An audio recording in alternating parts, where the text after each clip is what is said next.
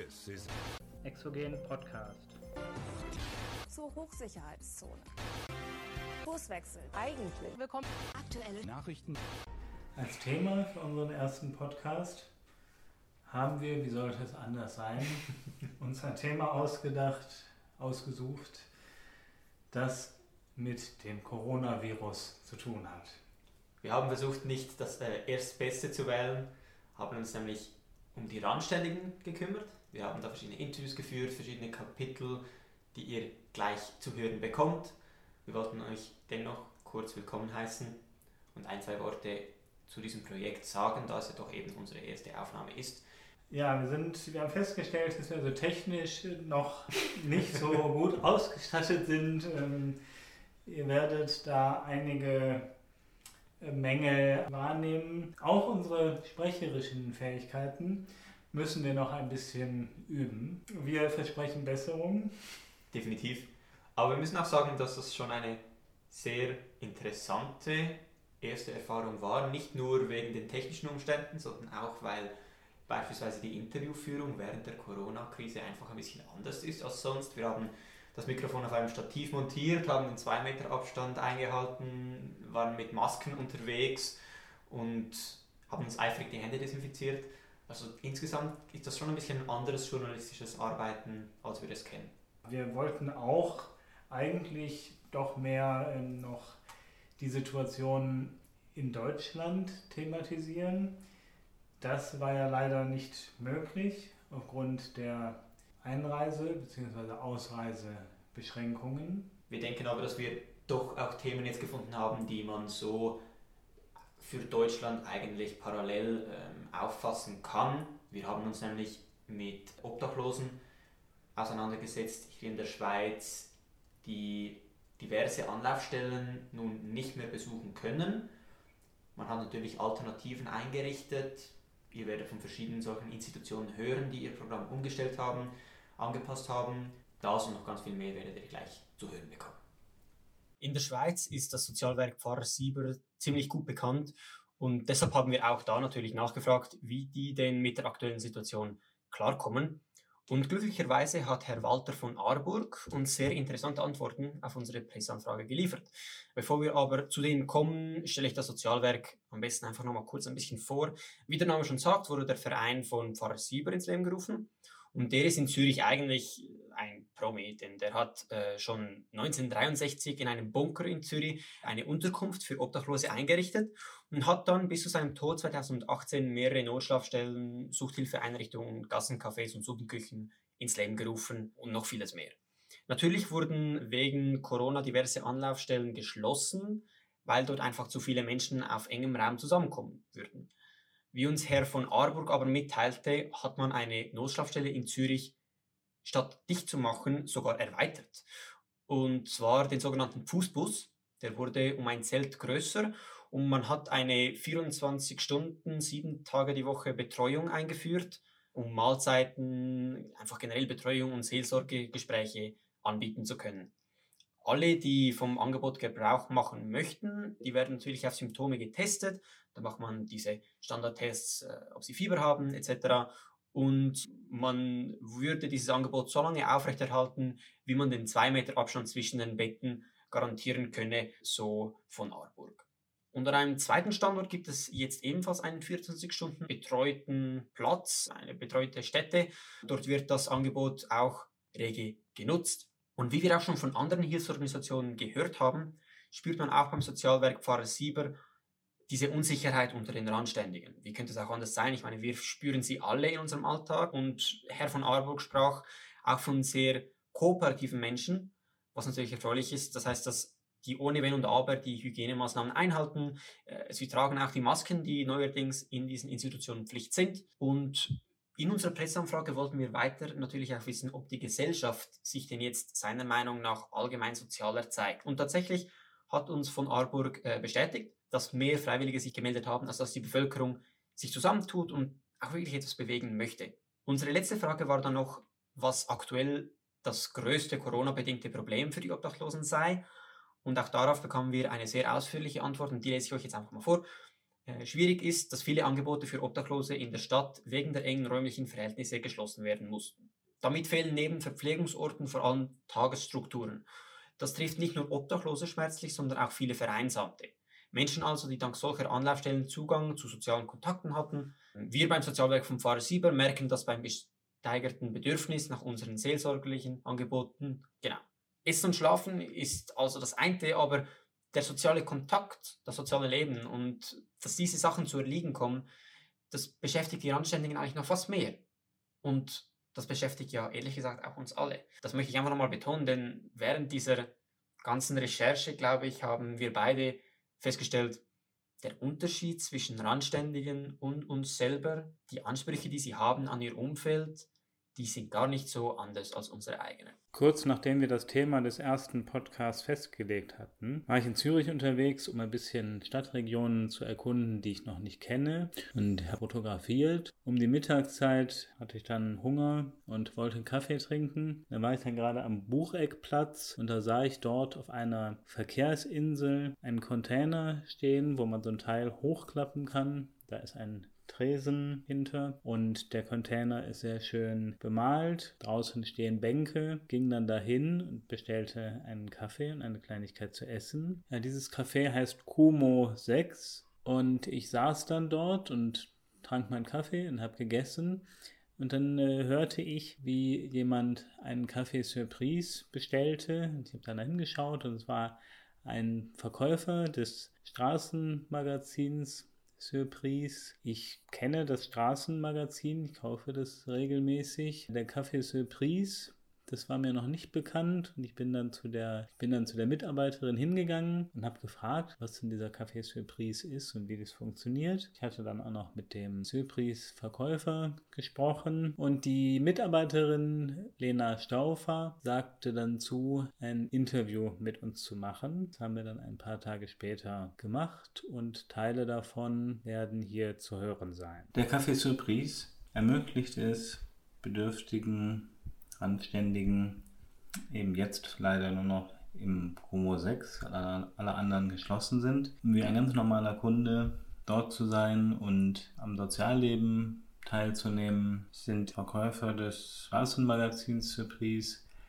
Es sind randständige Leute in prekären Lebenssituationen also jemand kann kommen und sagen, ich zahle zwei Kaffee, nehme aber nur einen mit. Bei uns heisst das, es gibt einen Strich auf der Liste, dass es einen Kaffee gibt, der schon gezahlt ist, wo jemand anderes, der sich diesen Kaffee nicht leisten kann, darf trinken. Aber ich meine, als Normalverdiener in der Schweiz kann man es sich leisten, ab und zu jemanden auf einen Kaffee einzuladen. Sei das ein Freund oder eben jemand, den man gar nicht kennt. Dass es aber direkt dort ankommt, ist eher schwierig. Es, ich höre auch immer wieder von Leuten, die sagen, ja, es wird bettelt, hast du einen Stutz und dann weiss man, ja, der Stutz geht dann tendenziell eher in, ins Bier oder in Drogen oder, oder was. Und so bei uns ist wie klar, ich investiere das in einen Kaffee für jemanden, der sich den nicht leisten kann.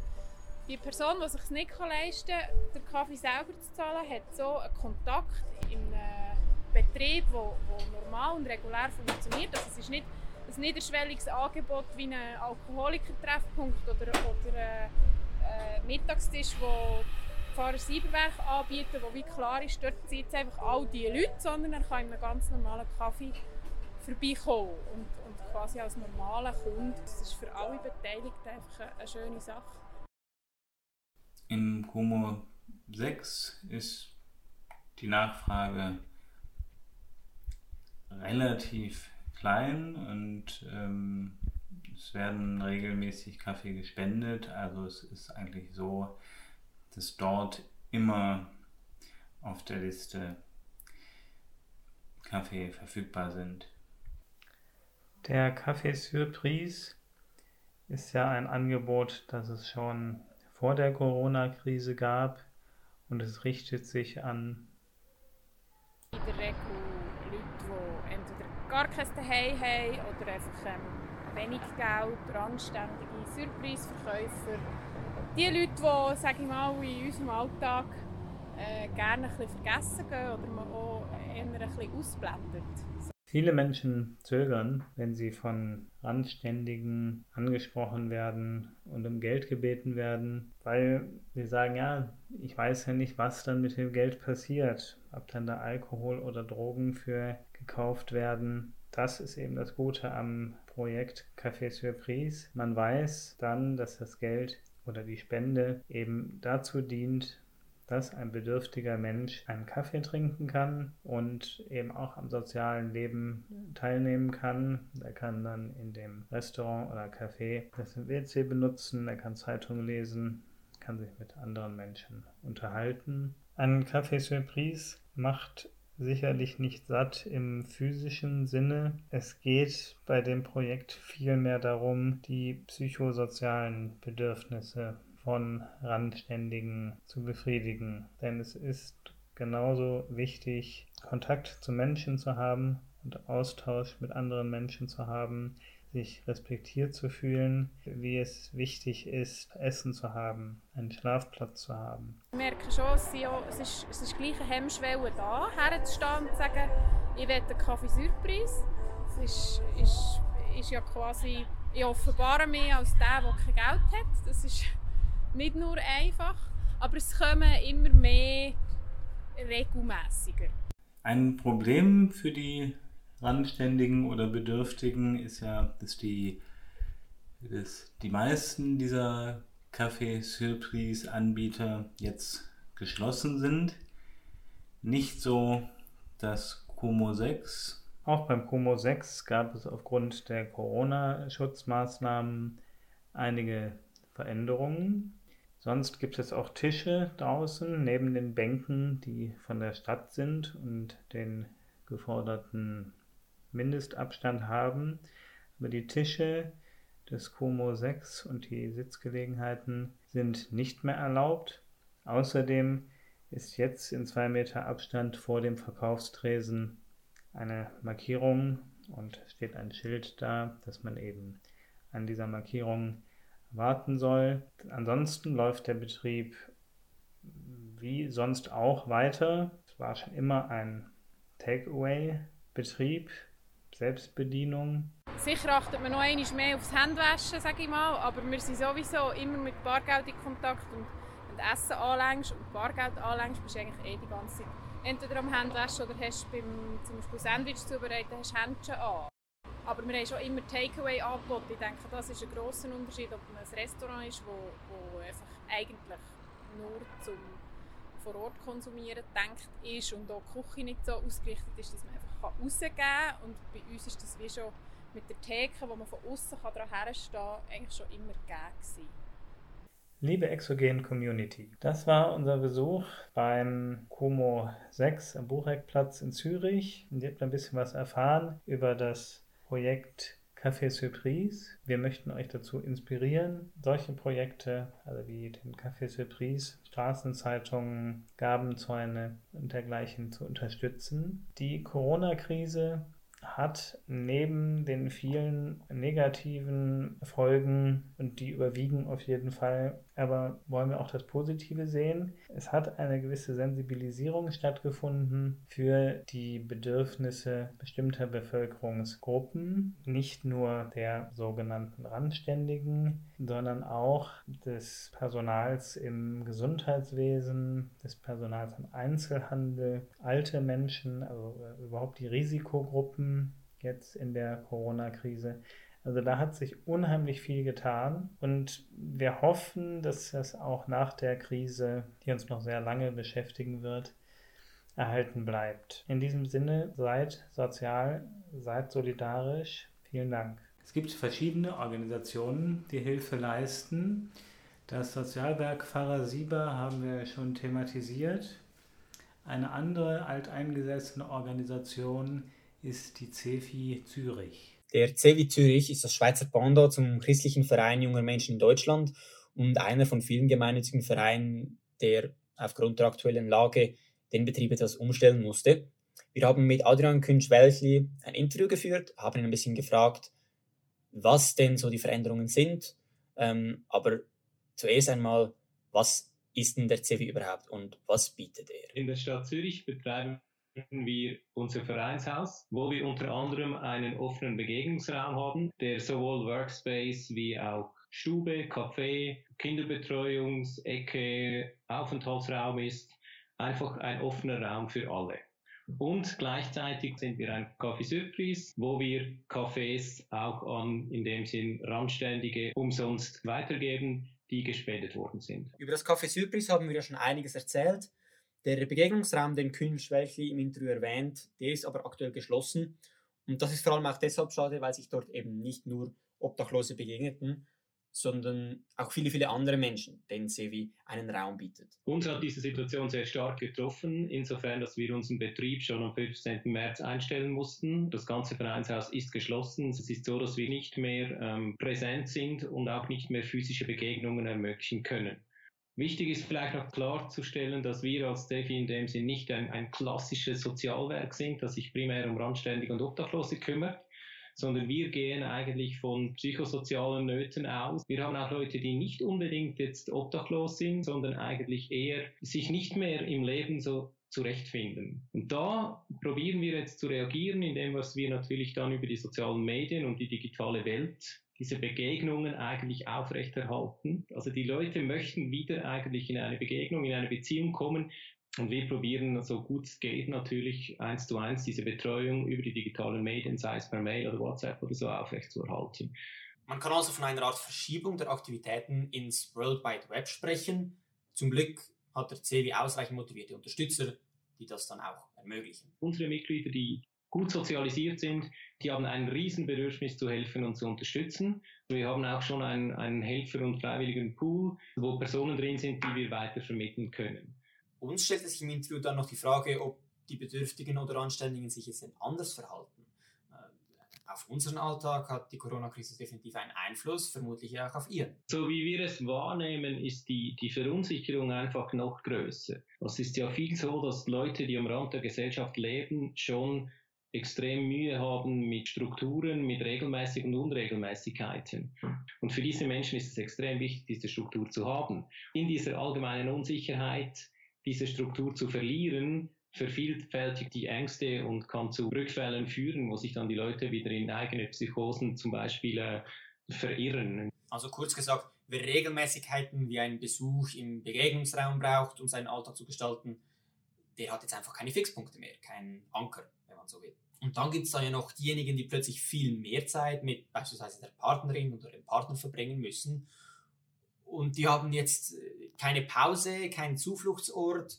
Und auch für diejenigen hat der CEWI eine Hilfestellung, einen Zufluchtsort gestaltet. Wir haben jetzt ganz neu äh, ein, ein, ein Ehepaar, das spezialisiert ist auf Ehetraining. Und sie bieten jetzt kostenlos Beratungsgespräche für Paare an über Skype. Unter dem Label Ehe.training finden diese Beratungsgespräche für, für alle statt. Das ist offen für alle. Es ist ein niederschwelliges Angebot, unkompliziert, direkt, ähm, eins zu eins und auch nicht in dem Sinn verbindlich, dass man sich irgendwie eintragen muss, sondern das kann einfach einmal eine halbe Stunde ein persönliches Gespräch sein, wo mal ein bisschen Dampf abgelassen werden kann. Es gibt natürlich einige Vereine, die während der Corona-Krise ihr Online-Angebot ausgebaut haben. Der Zivi hat das sicher sehr, sehr gut gemacht, hat sehr gute Arbeit geleistet. Und da sie sich ja eh schon um diejenigen kümmern, die in der Gesellschaft eben ein bisschen verdrängt werden, ist es umso wichtiger, dass die Personen jetzt nicht noch weiter ins Abseits rutschen. Also diese Trendverschiebung quasi ins Netz ähm, wird dem hoffentlich etwas gegensteuern. Gabenzäune. Sie sind zwar kein neues Phänomen, spielen in der Corona-Krise aber dennoch eine ganz spezielle Rolle. Wir haben in den letzten Wochen mehrere solcher Gabenzäune hier in der Schweiz besucht, haben Leute aus sicherem Abstand natürlich interviewt und wollten unter anderem wissen, was sie denn dazu motiviert, ihre Gabensäckli an die Zäune zu hängen. Zuerst einmal fasse ich aber noch mal kurz zusammen, was die Gabenzäune denn so sind. Das ist eigentlich ganz simpel. Die Idee stammt aus Deutschland ursprünglich. Eine Organisation, ein Komitee, das, das äh, entscheidet sich für einen Hag in einer Stadt. Der liegt idealerweise in einem Viertel, wo auch viele Obdachlose oder Bedürftige leben. Und häufig online macht das Komitee dann auf diesen Gabenzaun aufmerksam, auf diesen Ort und ruft die Bevölkerung dazu auf, Säckchen mit verschiedenen Geschenken, das können Lebensmittel sein, Hygieneartikel, Kleider, ganz verschiedene Dinge, dort zu deponieren. In den ersten Säckchen war Pullover, Kleider, Hygieneartikel, Seifen und so. Tampons, Duschgel, Nagelfeile, Kopfhörer, Lebensmittel, Desinfektionsmittel, Bücher, für Kinder etwas zum Malen, etwas zu essen und noch ein bisschen Kleider. Die Interviews mit den Leuten haben gezeigt, dass die Gaben alles Mögliche beinhalten können.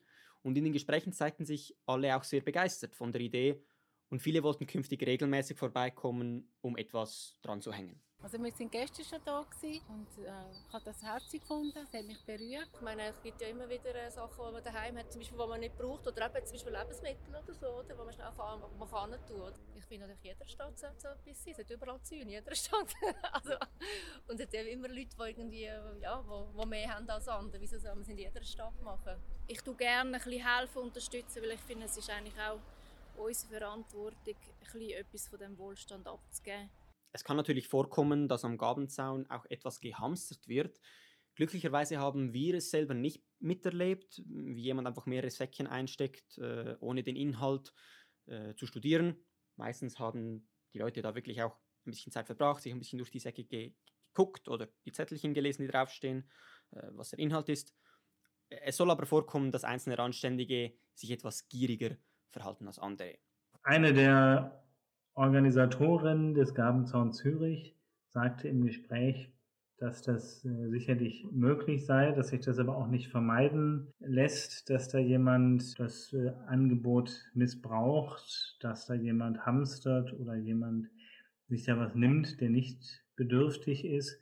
Das lässt sich letztendlich aber nicht kontrollieren. Das ist ein Angebot, das soll anonym sein. Es gibt da keine rund um die Uhr Überwachung oder dergleichen. Und es wäre ja auch nicht äh, sinnvoll, jetzt dieses Angebot nicht zur Verfügung zu stellen, nur weil es vielleicht missbraucht werden könnte. Ich finde, als Außenstehender ist es schwierig zu erkennen, ob jemand eine mehrköpfige Familie versorgen will und deshalb ein paar zusätzliche Gaben mitnimmt oder ob er sie einfach hortet. Auch die verstohlenen Blicke zu deuten ist schwierig, denn man exponiert sich ja als Obdachloser auch hier und dann ist es nicht weiter verwunderlich, wenn jemand lieber abwartet, bis alle anderen weg sind und sich erst dann bedient.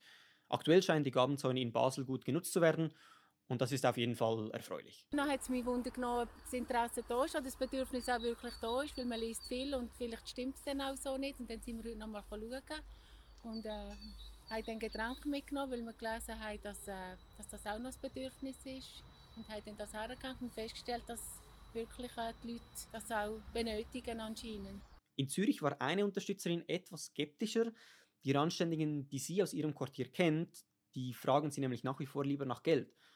Und sie hat sie noch nie gesehen, sich am Gabenzaun bedienen. Ich sehe sehr viele Randständige, besonders hier im Quartier auch, wo ich jetzt aber eher noch nie gesehen habe, dass sie da kommen und sich bedienen, sondern die fragen mich dann eher halt nach Geld. Wir sollten vielleicht anmerken, dass die Idee vom Gabenzaun nicht ist, dass man jetzt extra rausgeht, noch was einkauft und dann eigentlich sich mit noch mehr Menschen trifft oder den Menschenkontakt verstärkt, nur um solidarisch zu sein.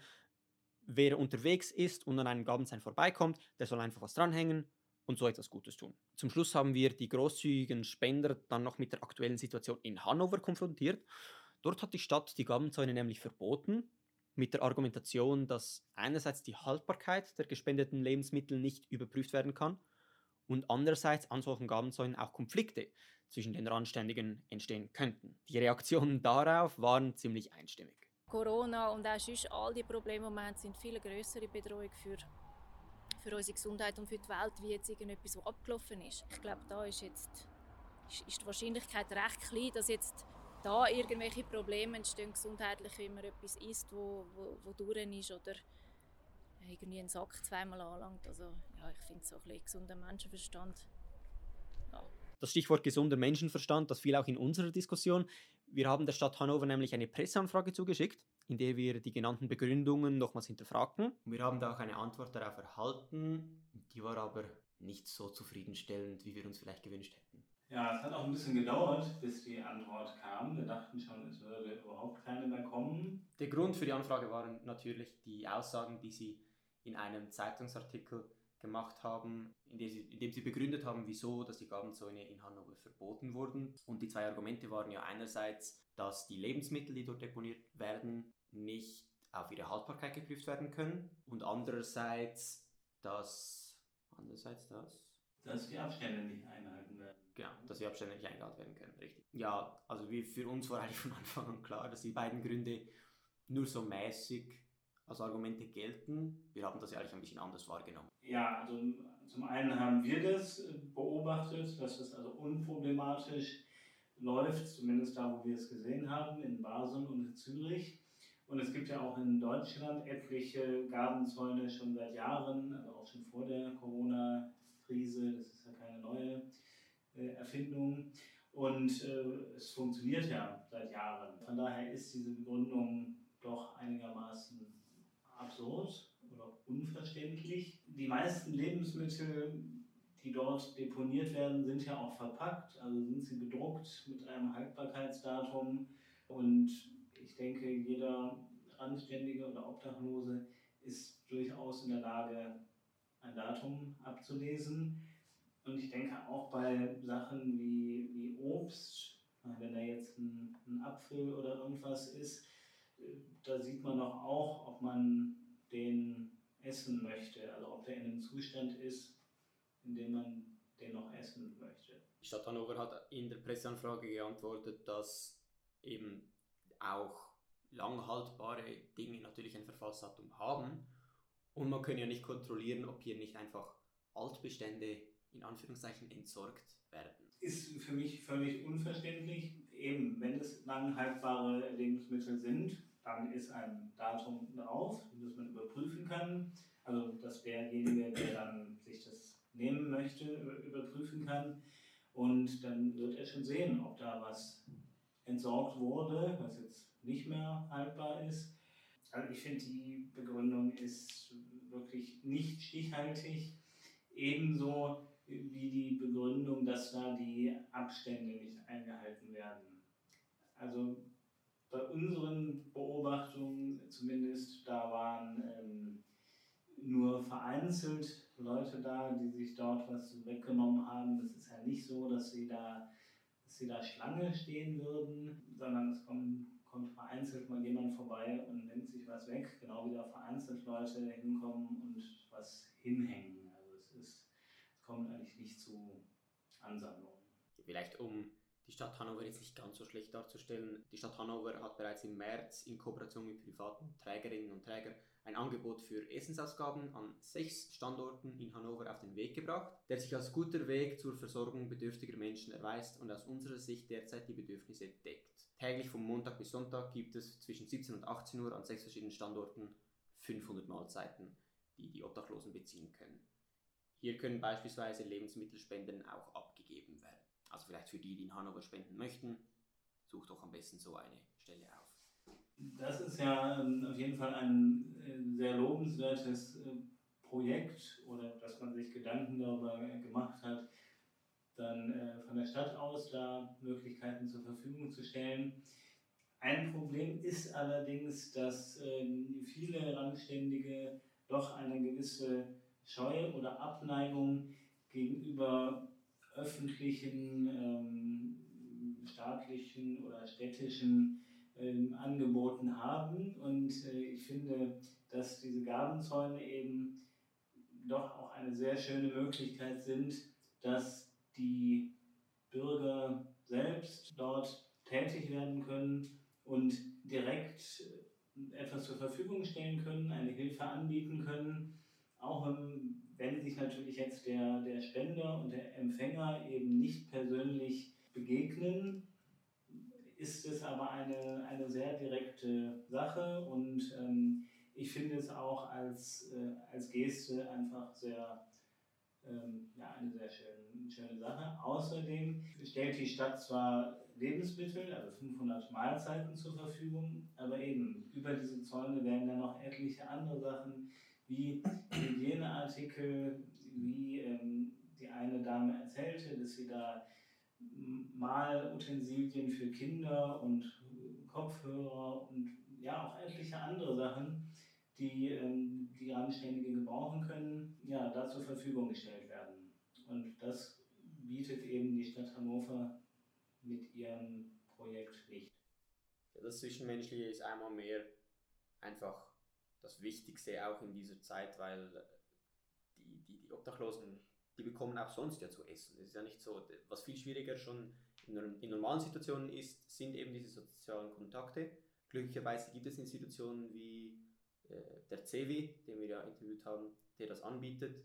Aber auch um deine Aussage von vorhin bezüglich dieser Hemmschwelle nochmal anzusprechen, das hat uns ja auch die nette Dame von Kumo 6 nahegelegt, dass die einen äh, Surprise-Straßenzeitungsverkäufer kennt, der sich sagt, ich gehe nicht zur Schlafstelle, um dort mein Essen zu beziehen, ganz einfach, weil er ein Zuhause hat und sich dort fehl am Platz fühlt. Ja, und ähm, schade ist eben, dass jetzt gerade in der Corona-Krise, wo viele Angebote ähm, wegfallen, dann eben ähm, gerade für die, für die psychosozialen Bedürfnisse von, von Randständigen ähm, dann wirklich nicht mehr ausreichend gesorgt ist. Und ich finde, dass eben eine, eine Einrichtung wie ein Gabenzaun da doch eine Möglichkeit ist, dass die, ähm, dass die Obdachlosen spüren, da sind Menschen aus der Bevölkerung, die denken an uns, die hängen hier was für uns hin, die machen sich Gedanken, was wir gebrauchen können.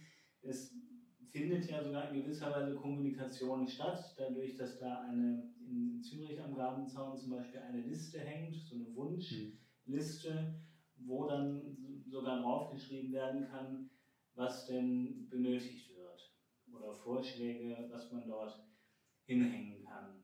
Äh, und das ist eben, das ist auch eine Form von psychosozialem Kontakt, von Kommunikation und ähm, das ist sehr wichtig.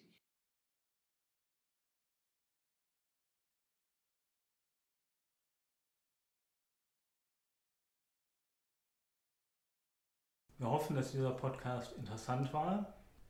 Wir hoffen, dass die schon im Intro angesprochenen technischen Mängel erträglich waren. Und dass ihr trotz allem auch die Zeit hier genutzt habt, euch diesen Podcast zu Gemüte zu führen und er euch ein bisschen von der aktuellen Lage auch abgelenkt hat. Auch wenn es um die Corona-Krise ging, haben wir doch auch versucht, ein bisschen die positiven oder die guten Aspekte der aktuellen Situation zu beleuchten. Beim Thema Randständige haben wir einige Gruppierungen vergessen oder nicht thematisiert. Vergessen haben wir sie nicht. Zum Beispiel die Drogenszene oder die Prostituierten. Zum Thema haben wir in der Linksammlung Links zur Verfügung gestellt. Und auch weiterführende Lektüren warten in der Linksammlung auf euch. Wir hätten natürlich diesen Podcast noch viel länger gestalten können, aber ich glaube, wir haben doch einen ziemlich guten Einblick ermöglicht. Und uns lag es wirklich auch am Herzen, dass man die Projekte würdigt, die sich aus diesen Gegebenheiten ergeben haben. Besonders auch die Gabenzäune, die wir jetzt zum Schluss nochmal dokumentiert haben und, und diskutiert haben, spielen eine ganz wichtige Rolle. Und ich persönlich glaube, dass sie auch nach der Corona-Krise bestehen bleiben dürften. Ja, die Frage stellt sich natürlich sowieso, was ähm, wird von der Corona-Krise bleiben, also von den Sachen, die sich gesellschaftlich entwickelt haben. Es gab ja, abgesehen von Projekten für Randständige, ganz ähm, tolle Sachen, die man vorher noch nicht so kannte, dass irgendwelche Bands oder Orchester online ähm, miteinander ein Konzert oder ein Stück gespielt haben und ähm, etliche andere Sachen, zum Beispiel auch, was natürlich sehr viele betrifft, beruflich, das Homeoffice, was äh, früher von vielen Arbeitgebern immer so äh, belächelt wurde oder da wurde gesagt, ja, das ist nicht umsetzbar, das funktioniert nicht. Nun waren natürlich ganz viele Firmen oder Konzerne dazu genötigt. Sie hatten keine andere Wahl. Das Geschäft musste zumindest die, die grundlegenden Sachen, die mussten weiter betrieben werden und man musste das dann per Homeoffice lösen. Und ich denke, viele haben da auch die Erfahrung gemacht, dass es ja doch geht mhm. und dass man vielleicht sogar zu Hause produktiver ist, als man das in einem Großraumbüro ist. Ja, das Social Distancing, nicht nur am Arbeitsplatz, aber auch ganz allgemein in der Öffentlichkeit, könnte wohl einige Veränderungen auch für die Zukunft mit sich bringen. Ich werde jetzt nicht immer meinen 2 Meter Abstand einhalten, wenn ich jetzt anderen Menschen begegne, aber trotzdem denke ich, dass man auch gelernt hat, insgesamt vorsichtiger in der Öffentlichkeit Dinge zu berühren, sich mit anderen Menschen in Kontakt zu setzen. Und auch da muss man sagen, das ist ja nicht grundsätzlich schlecht. Ja, es gibt da auch Erfahrungen, die ich ganz erstaunlich fand. Zum Beispiel, als ich dann das erste Mal eine Maske getragen habe, da habe ich dann gemerkt, wie oft ich mir sonst eigentlich irgendwie ins Gesicht fasse oder an den Mund. Das fand ich eine ganz spannende Erfahrung. Ich denke, dass äh, die Hilfsbereitschaft in der Bevölkerung erhalten bleibt in gewisser Weise oder eine Sensibilisierung da äh, stattgefunden hat und die auch in den Köpfen und Gedanken der Menschen erhalten bleibt. Und vielleicht setzen sich auch so Sachen wie Gabenzäune eben auf Dauer durch. Das ist ja in Deutschland eben auch schon passiert. Da gab es ja vor zwei Jahren die ersten Gabenzäune und die hat es auch dann die ganze Zeit gegeben, vereinzelt. Durch die Corona-Krise hat es natürlich dann wieder zugenommen. Ich denke aber nicht alle dieser Gabenzäune, die da jetzt entstanden sind, werden dann danach wieder aufgelöst oder werden dann äh, wieder verschwinden. Sie stehen natürlich zu einem späteren Zeitpunkt auch wieder in Konkurrenz mit den äh, Organisationen, die sich ja schon, schon für Obdachlose und Randständige einsetzen. Gerade auch was Sachen äh, Ernährung anbelangt, da gibt es ja ganz viele Suppenküchen und andere Plätze, auf welche die Obdachlosen dann hoffentlich bald wieder zurückgreifen können. Sie werden sich aber sicherlich jetzt bewusst sein, wie eng das sie es normalerweise haben in diesen Schlafplätzen. Ich meine, jetzt hält man also diesen 2 Meter Abstand zwischen den Betten ein, ob das auch künftig so sein wird. Und ich glaube gerade die Obdachlosen, die nicht, also die einen sind sicherlich sehr gepflegt und, und achten auf ihr Äußeres und, und, und auf ihre Sauberkeit und andere vielleicht weniger. Und ich kann mir auch vorstellen, dass da vielleicht ein bisschen mehr Reibereien dann daraus entstehen, weil das doch auch bleibend bei gewissen Menschen diesen Drang nach Reinlichkeit hervorgerufen hat. Ja, eine Sache, die ja jetzt ähm, auch äh, verschwunden ist in den letzten Wochen, ist, ähm, dass, dass man sich die Hand gibt zur Begrüßung. Und es gibt ja durchaus Menschen, die das vorher schon sehr ungern gemacht haben oder sogar verweigert haben, teilweise aus religiösen Gründen oder aus ideologischen Gründen.